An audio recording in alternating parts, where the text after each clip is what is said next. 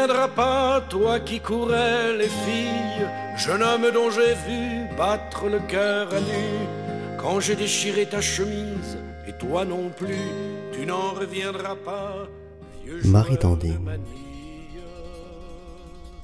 Ce nom m'a toujours fait sourire parce qu'il me rappelle euh, celui de Georges Dandin, ce personnage de Molière, un peu naïf, dont tout le monde se moque et qui se fait toujours avoir. Et, il le sait, et, il s'en prend à lui-même. Ah, Georges Dandin, ah, Georges Dandin, pourquoi fais-tu cela? Et tout le monde le traîne en ridicule, et, il continue son chemin, et, et à nouveau se fait avoir. Et je l'aime bien dans, dans sa naïveté. Marie Dandine, c'est mon arrière-grand-mère, une de mes arrière-grand-mères. La seule photo absolument certaine que j'ai d'elle est celle qui figure sur une petite carte d'identité de pensionnaire qui lui a été faite à Toulouse le 13 février 1922. Comme elle est née en 1865 probablement, elle a une cinquantaine d'années. Et c'est bien ainsi qu'elle figure sur la photo. Une femme, euh, mûre, vêtue de noir avec un, foulard ou une écharpe de, de plumes ou de laine noire. Le visage un peu penché, des, des yeux sombres rapprochés. Et ce qui est amusant, c'est qu'elle porte un chapeau de feutre, apparemment. Et à la place du ruban figurent des, des sortes de perles, de pierre ou de bois. Elle porte des boucles d'oreilles également en forme de perles et, à son chapeau est attaché un voile ou un crêpe qui est, qui est rejeté en arrière. Et, elle a un air un peu buté et, triste et, et vague. Et c'est grâce à ce regard, qui est assez caractéristique, que je crois l'avoir reconnu dans, dans deux autres photos. La première n'est pas datée, on sait seulement qu'elle a été réalisée à Foix par un photographe nommé Charles Martin. C'est la photo d'une belle jeune fille où l'on reconnaît, je crois, le regard de, Marie Dandine. Cette jeune fille a une vingtaine d'années peut-être. La tête droite, euh, les cheveux bien coiffés. Elle porte dans ses cheveux, euh, non pas un diadème, mais probablement une broche d'où, d'où sortent quelques perles ou quelque chose comme ça. Elle est vêtue de noir et porte sur ses épaules un foulard noir également avec des paillettes sombres et le tout est éclairci par un nœud de satin clair qui noue le foulard sur le devant et qui jette une couleur claire sur euh, l'ensemble de ces couleurs sombres. Et elle a les mêmes yeux, le, même regard, un, un peu buté et triste et vague. Et je dirais que cette photo a été réalisée euh, probablement peu de temps après son mariage avec Célestin, qui lui aussi porte un nom qui m'amuse. Avec Célestin, mon, arrière-grand-père, un de mes arrière-grands-pères, avec lequel elle s'est mariée le, en février 1887 à Foix. Et puis, la troisième photo, là, on, on reconnaît clairement euh, la même femme que la jeune fille. La photo a été prise euh, quelques années plus tard, une dizaine ou une quinzaine d'années plus tard.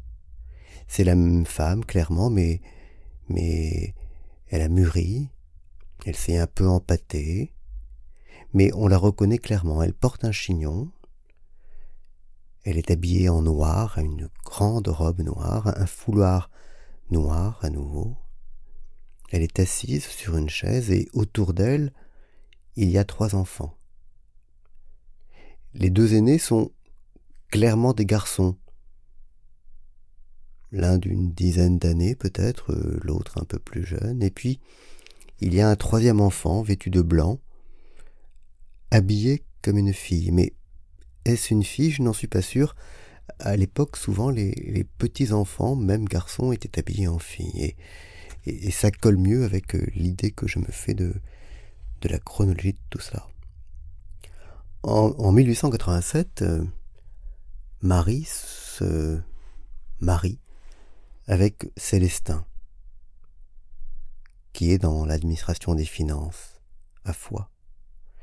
Et de ce mariage naîtront quatre enfants.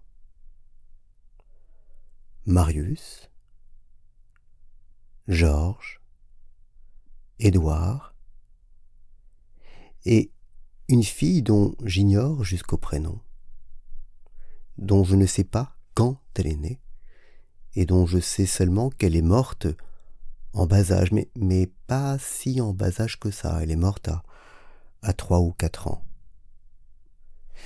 Et je pense qu'elle est née et morte avant les garçons, et que cela peut-être expliquerait la tenue noire de la jeune fille qui figure dans la photo la plus ancienne. Mais je n'en suis pas sûr.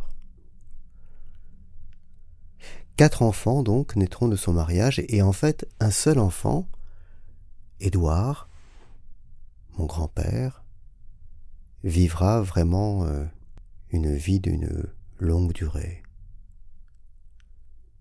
Le garçon aîné, Marius, né en 1892, mourra en 1909, apparemment lors d'un accident euh, durant son service militaire fait à Foix. Il a alors 17 euh, ou 18 ans.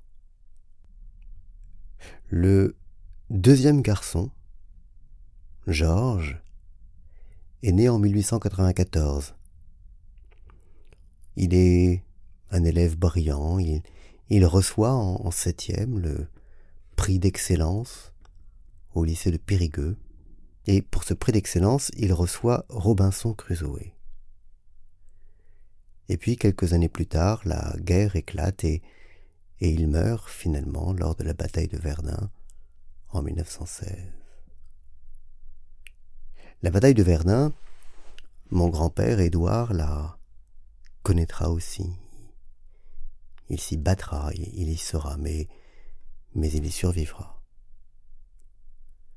Et c'est Édouard, né en 1897, qui sera le seul enfant qui survivra de toute cette fratrie. Le quatrième enfant, en effet, dont j'ignore même le nom, la fille, est morte. Je ne sais pas quand, mais probablement tôt. Et, c'est pourquoi je présume cette femme est toujours vêtue de noir, y compris dans, dans ses jeunes années. On peut imaginer, comme elle s'est mariée en 1887, qu'elle a eu son premier enfant tôt, peut-être en 1888 ou 1889, et, et cet enfant est mort quelques années plus tard. Sur sa carte d'identité, celle qui est réalisée à Toulouse en, en 1922, elle s'appelle Dandine veuve la guerre. Et c'est ainsi effectivement que, que l'on faisait alors. Les, les femmes s'appelaient du nom de leur mari. Mais ce qui est plus curieux, c'est que sa signature reproduit ce nom-là. La signature du titulaire, c'est Veuve la guerre. Et c'est ainsi qu'elle est nommée et c'est ainsi qu'elle vit sur sa carte de d'identité de pensionnaire. faisant des recherches, j'ai vu, tout à l'heure, il y a un instant, qu'elle avait été enterrée dans, dans un caveau familial, qui est celui qui a été construit pour euh, Georges. Georges est mort en 1916, il a été enterré là. C'est dans ce même caveau qu'ensuite a été enterré Célestin, son père, mort en 1919. Là qu'a été enterrée Marie Dandine, dont je croyais qu'elle était morte en 1936 mais qui semble être morte en 1933, d'après l'indication gravée sur le caveau.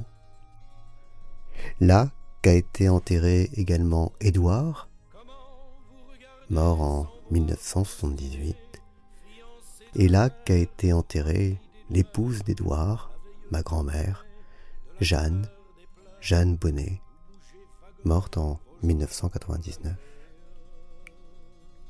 Voilà. C'était l'histoire, le peu d'histoire que je connais de Marie Dandine, une de mes arrière-grand-mères. Bonne journée.